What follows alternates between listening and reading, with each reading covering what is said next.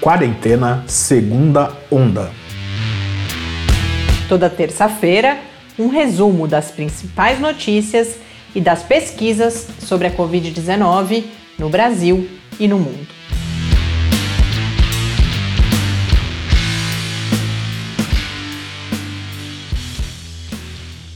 Segunda Onda, episódio especial.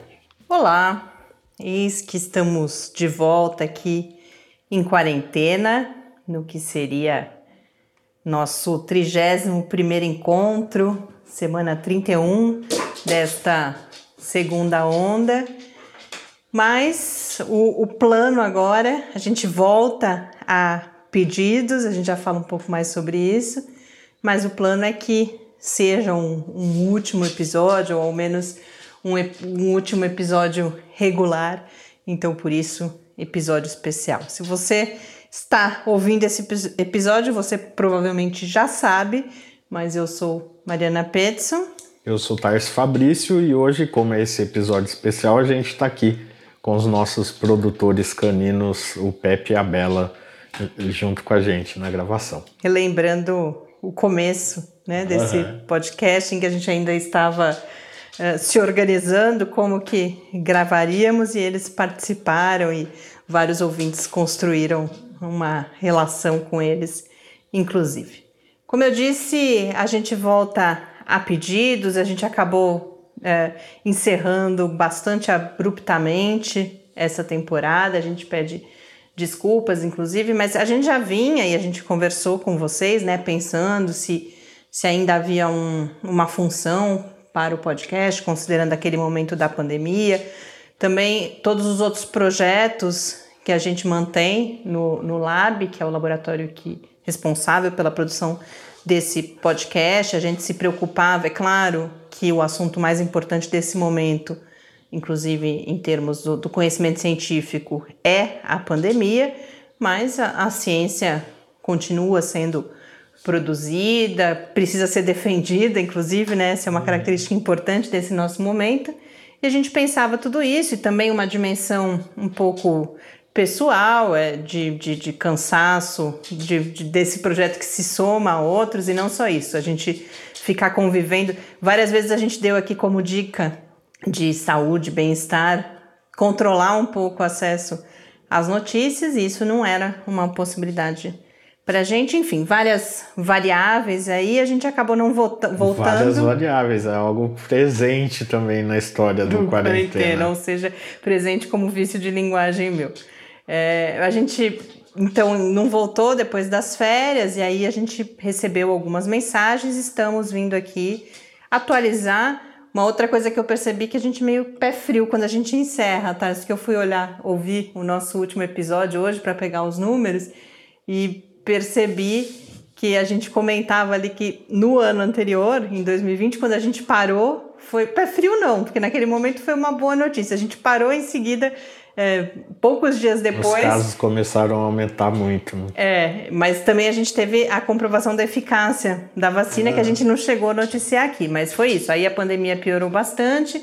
E agora também, depois que a gente parou, é, a, surge, a gente estava no momento em que os casos começava a se consolidar uma curva decrescente, ela felizmente se confirmou para o Brasil, mas tivemos então o surgimento da Omicron, que já causa estragos significativos em outros países e há aqui toda uma ansiedade como que ela chegará ou já está, né, mas qual será o seu impacto aqui no Brasil. Então a gente volta para hoje, além de se despedir, falar muito brevemente sobre a Omicron, algumas outras atualizações sobre vacinas e sobre remédios, mas depois a expectativa é que de fato a gente não faça mais quarentena de modo regular.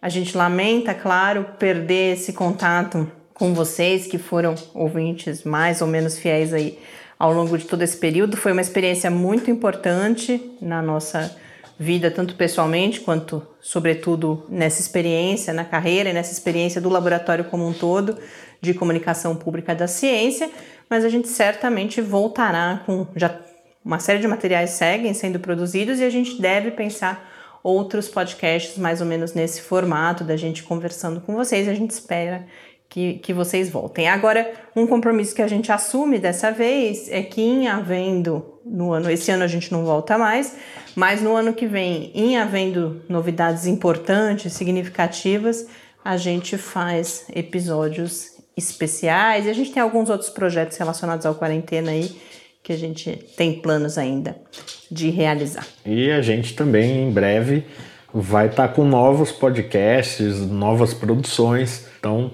para quem acompanhou a gente durante todo esse tempo, a gente espera que vocês nos acompanhem nessas outras produções também. Bom, vamos aos números desse momento. Como eu disse, a situação no Brasil ainda segue sob controle. A gente espera ali, quando a gente conversou a última vez, havia uma expectativa ainda de qual seria o impacto da Delta no Brasil.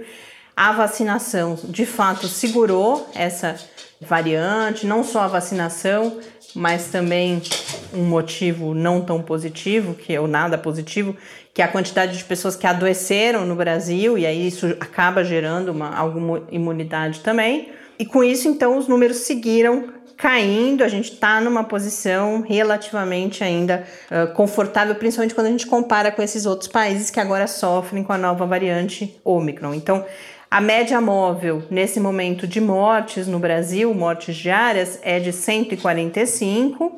O total de mortes é 617.521 mortes no país.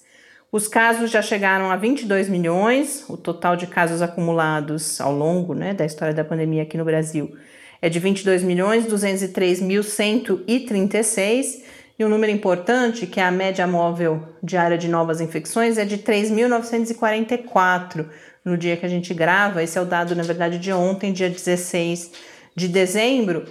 Lembremos que a gente já chegou a ter 70 mil novos casos. Quando a gente se falou a última vez, devia estar ali por volta de 30 mil, 40 mil.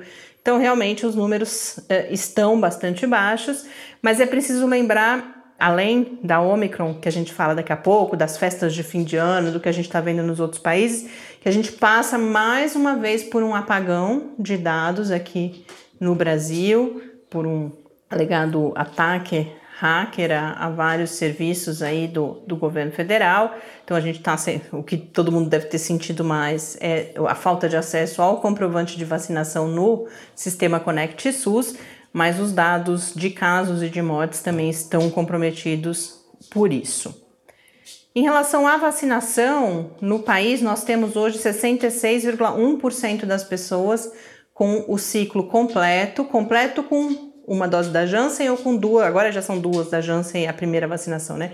É, Enfim. esses números que é, são relacionados ainda a quem ah. tinha tomado quando era dose única. Dose né? única da Janssen dose e única. duas doses de todas as outras. Então, esse é o ciclo completo, né? Sem reforço, 66,1%.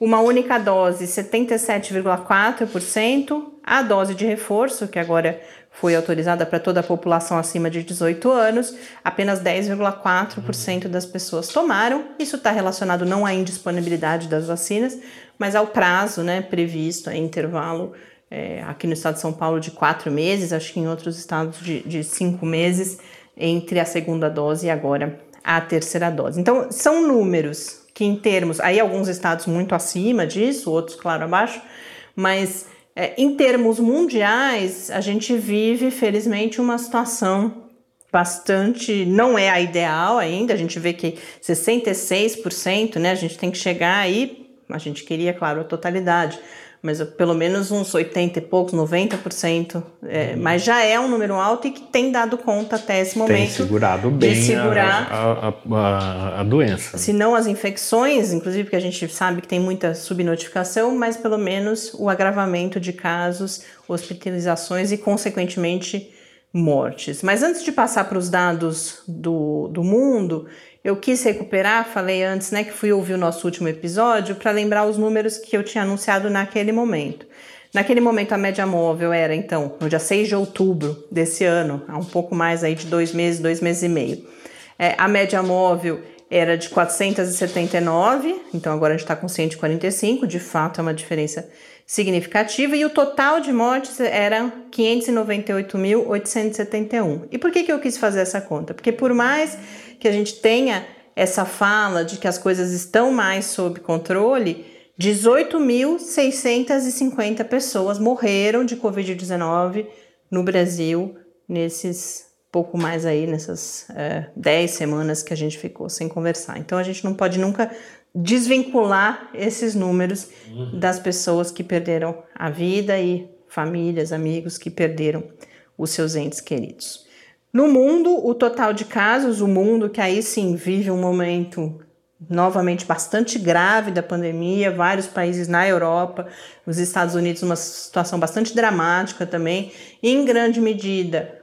É, a gente tem duas situações distintas, né? A gente tem países e sobretudo o continente africano como um todo, numa situação grave pela falta de vacinas, uhum. o que eu diria que é o grande, não é a Omicron o problema que a gente enfrenta nesse momento da pandemia. O que a gente enfrenta, que levou a Omicron, inclusive, e que é o grande desafio, é essa inequidade na distribuição vacinal entre as diferentes nações. Então, na África, a gente tem essa situação, em alguns outros países em que as taxas de vacinação seguem, além do continente africano, né, países em outros continentes também, em que as taxas de vacinação seguem baixas, mas a situação também é grave em países europeus e nos Estados Unidos, aí por é, é o movimento anti-vacina, as pessoas que não estão querendo se vacinar e que aí não só são infectadas e transmitem, mas tem também, a gente vê subindo o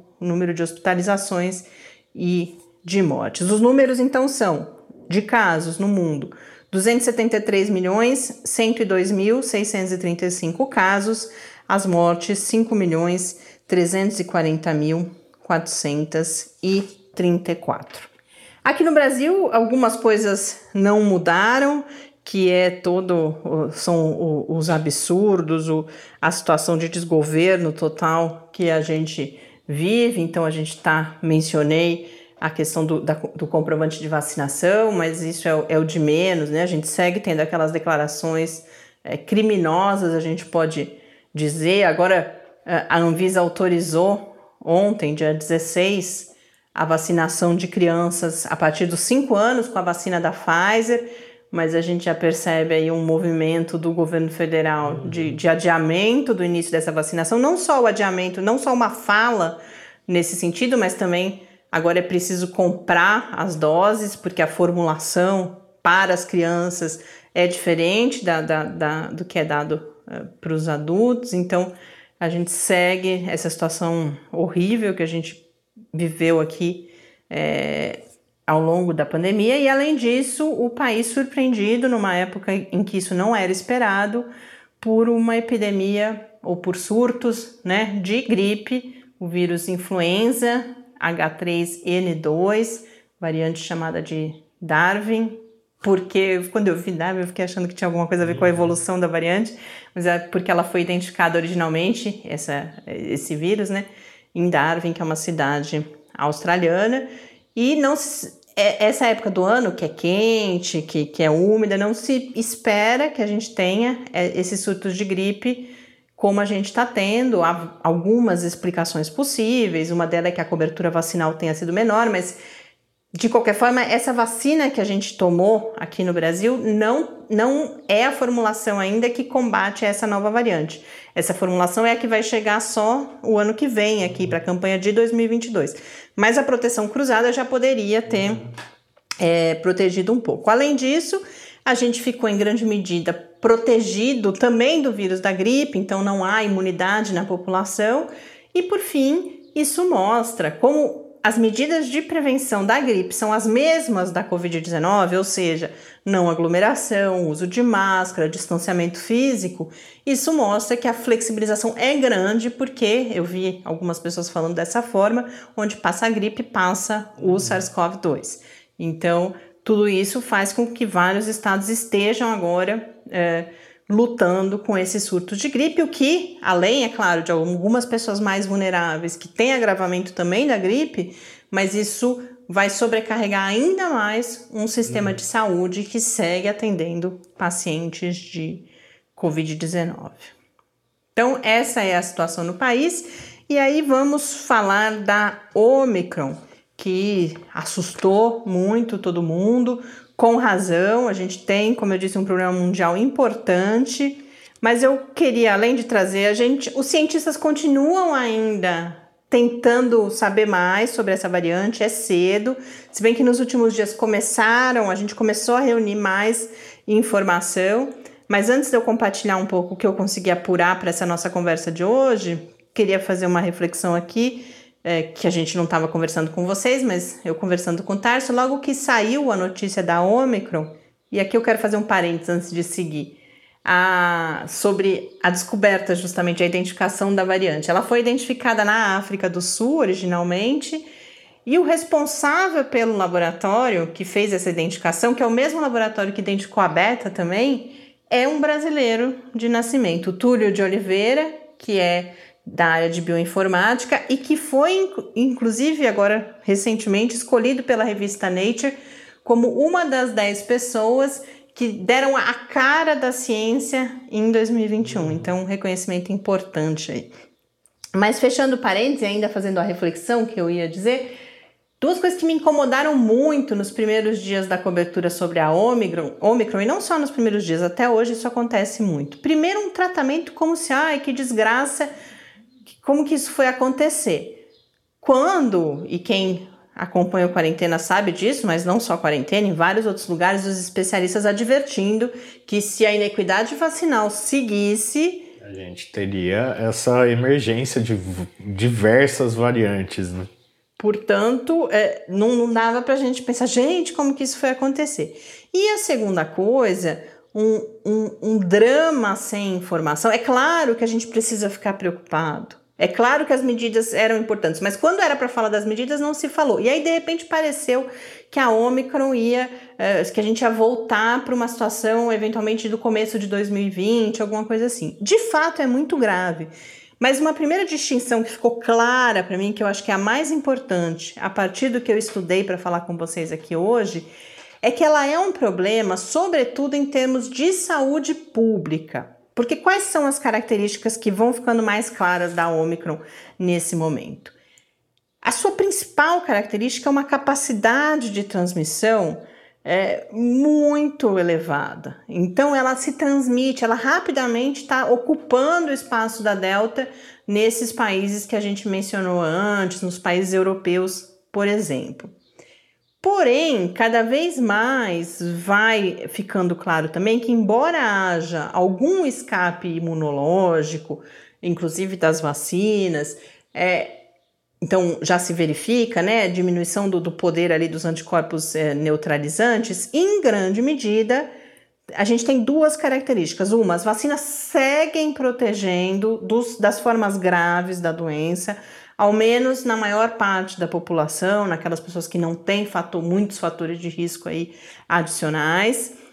E além disso, parece que a doença que a Omicron causa, pela característica daí do próprio vírus e da sua interação com o nosso organismo, tirando a vacina dessa equação, também é uma doença mais leve.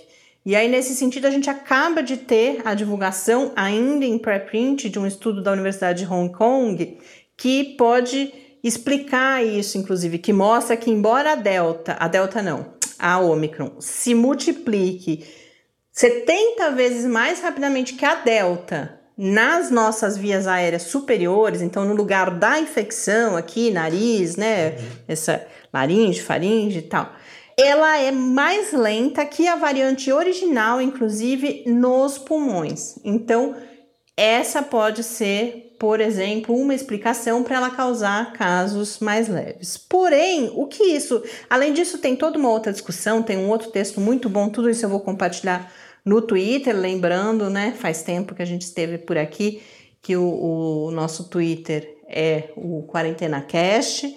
Um outro texto do The Atlantic, por exemplo, que vai explicar o papel das células T, tudo aquilo que a gente também já falou aqui várias vezes, outros mecanismos do nosso sistema imune que nos protege, o anticorpo não é só isso que nos protege. Então, em termos individuais, para a maior parte das pessoas, a Omicron não é, é essa ameaça tão importante. Não, e só, só uma coisa que eu lembrei, que quando do, do surgimento da variante Delta, também a gente viu vários estudos com questão de anticorpo, que diminuía, etc, etc. E, e a proteção ficou no, mantida. No mundo né? real, a proteção ficou mantida, exatamente por isso, porque tem outros mecanismos que não os anticorpos também que atuam aí nessa proteção. É, já começa, eu, hoje procurando coisa, eu vi vários fios já de especialistas no Twitter falando isso, que pra, inclusive para a Coronavac, por exemplo, que houve no caso da Delta, uhum. aquele, ah, não serve para mais nada, tal, a proteção no mundo real se manteve, sobretudo para o agravamento, uhum. né? A uhum. infecção não é impedida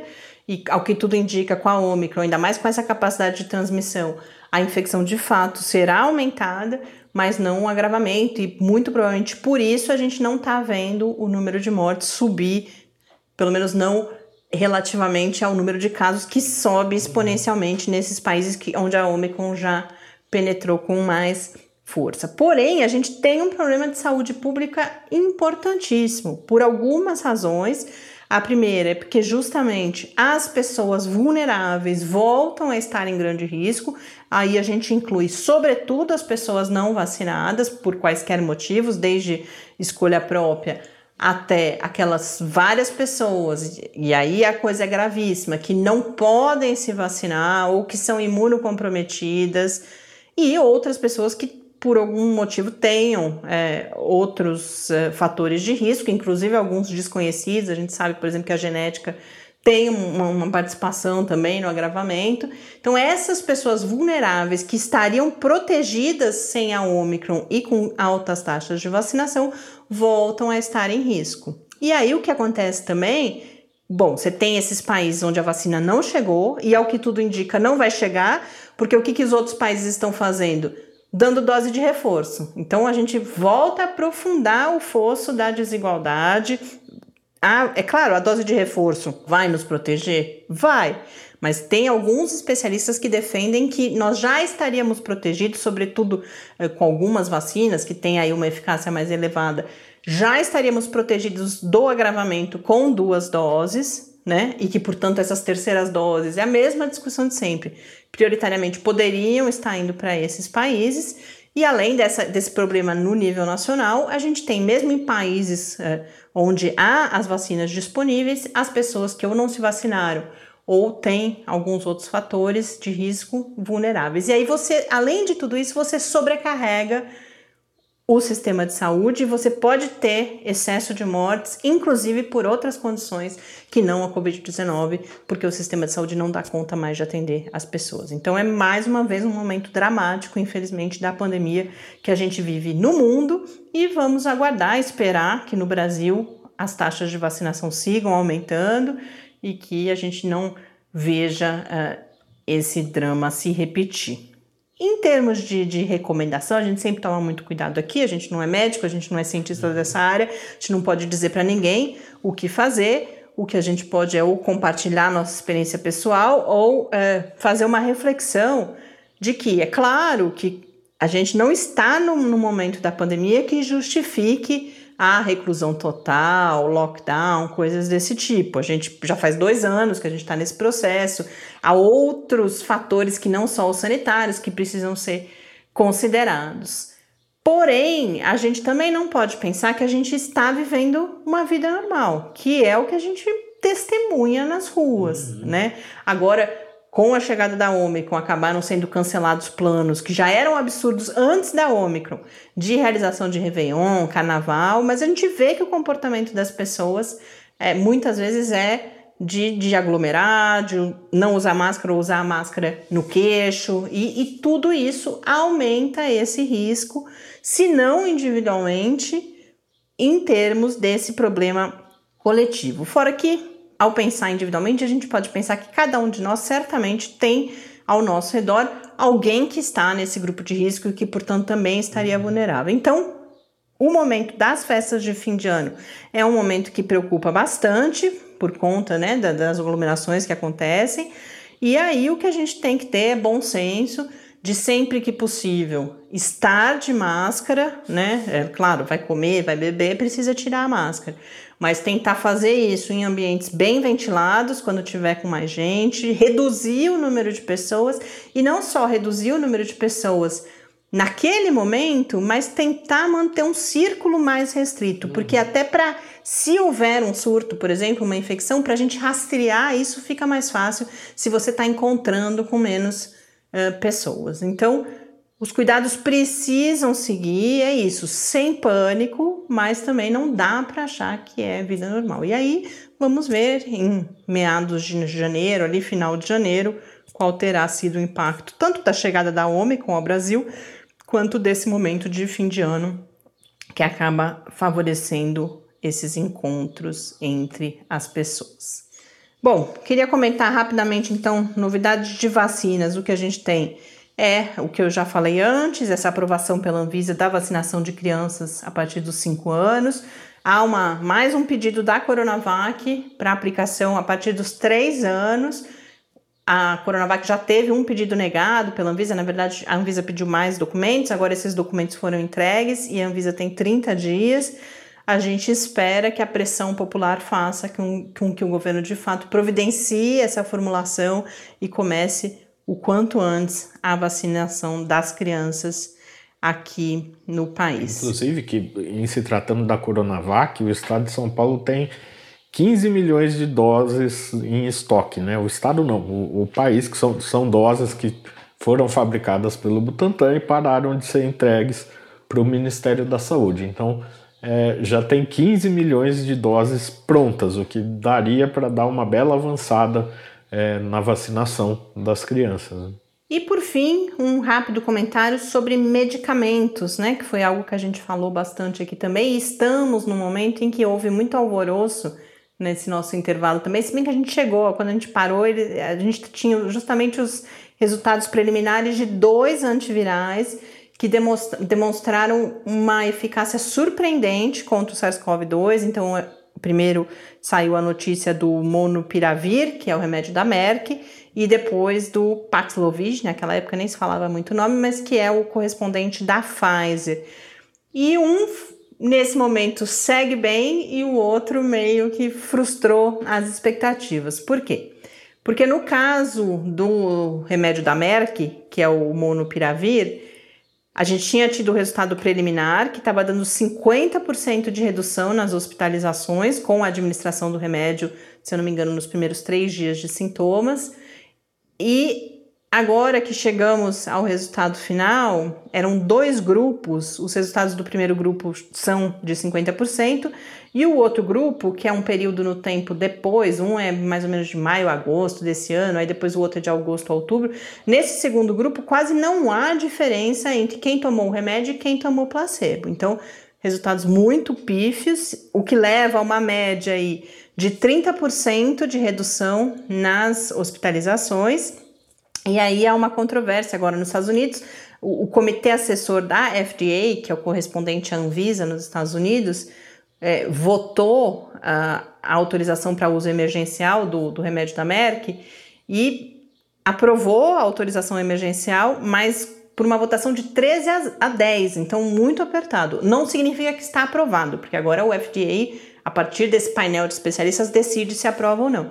Mas o que se, se pondera é que se esse benefício, que tudo bem, pode até ser considerado relevante, né, 30% de redução nas hospitalizações, mas há riscos. Quem votou contra, por exemplo, deu algumas entrevistas é, evidenciando os riscos que o remédio traz, como todo remédio traz, e aí ponderando se esses benefícios fazem valer a pena esses riscos. Agora, no caso do Paxlovid, que é o remédio da Pfizer, eles também anunciaram, embora por enquanto só em press release, ainda os cientistas cobram o, o artigo mesmo, né, para que possa haver um escrutínio desses dados, mas em press release a Pfizer indicou que se mantém a porcentagem de 89% de redução nas hospitalizações e mortes com o uso desse remédio.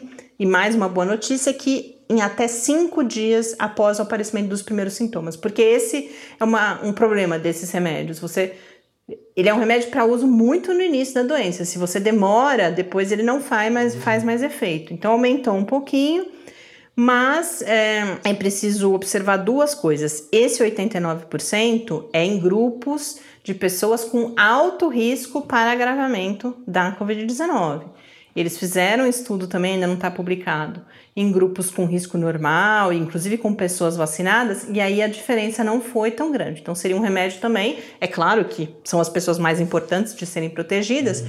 mas é, é, ele mostra essa eficácia para grupos que já apresentam alto risco de agravamento. E a segunda preocupação é que, por enquanto, a, a capacidade de produção da Pfizer é relativamente reduzida. Então, não, não seria uma panaceia que ah, achamos a solução da Covid-19. Portanto, a solução, isso não muda, né? A gente vai, a gente volta, a gente faz intervalo, a gente deixa vocês abandonados. Alguns ouvintes escreveram para a gente falando que a gente tinha abandonado, mas os cuidados para evitar a transmissão, a infecção e, portanto, é, eventualmente a necessidade de hospitalização e morte por Covid-19 continuam sendo os mesmos. É vacinar. A gente tem que vacinar. Se a recomendação é tomar a terceira dose, a gente tem que todo mundo agora, assim que puder, tomar a terceira dose. A gente precisa lutar por uma distribuição mais equitativa dessas vacinas no mundo. Porque se isso não acontecer, daqui a pouco vai ter, a gente nem sabe as letras Outra mais, né? variante. né? Mas vão, vão aparecer outras variantes, então é isso. E no nível individual, a gente, além de se vacinar, claro, manter um mínimo aí, o que cada um é, conseguir fazer, o máximo que conseguir fazer de distanciamento, de uso de máscara. O espaço ventilado é fundamental, isso é uma coisa que, que no Brasil às vezes é menos falado, mas isso ajuda bastante. Higiene das mãos, enfim, todas Melhorar aquelas medidas. a qualidade das máscaras, né? Se você tem que ir num ambiente que é mais movimentado, que tem mais gente, que é menos ventilado, dá prioridade para aquelas máscaras N95 ou PFF2, né? Isso é, é super importante. Tem vários estudos que mostram também que a utilização desse tipo de máscara protege muito, então te deixa numa condição bem tranquila. Então, para esse tipo de ambiente, vale a pena priorizar esse tipo de máscara também. Cuidem-se todos assim a gente encerra esse episódio. Eu não é, não é sem dor no coração que a gente para, a gente, claro, assunto para falar é, haveria, mas espero que vocês é, compreendam que a gente sente que o momento é agora, que a gente a contribuição mais importante que a gente poderia dar a gente deu, a gente tem outros projetos aos quais a gente precisa se dedicar, agora mais um pouquinho de descanso também.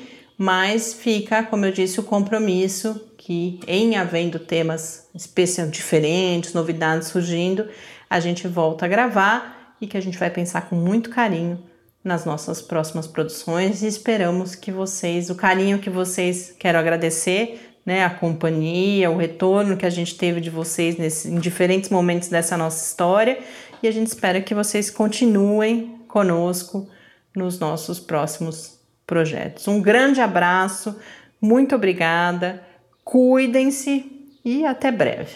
Um abraço para todos vocês. Lembrando, é, dá uma olhadinha lá nas produções do, do Lab, no nosso site www.lab.fiscar.br. E eu queria aproveitar também para agradecer a toda a nossa equipe, né? Embora eu e a Mariana que, que, que estejamos aqui falando com vocês, tem toda uma equipe por trás, a equipe do laboratório.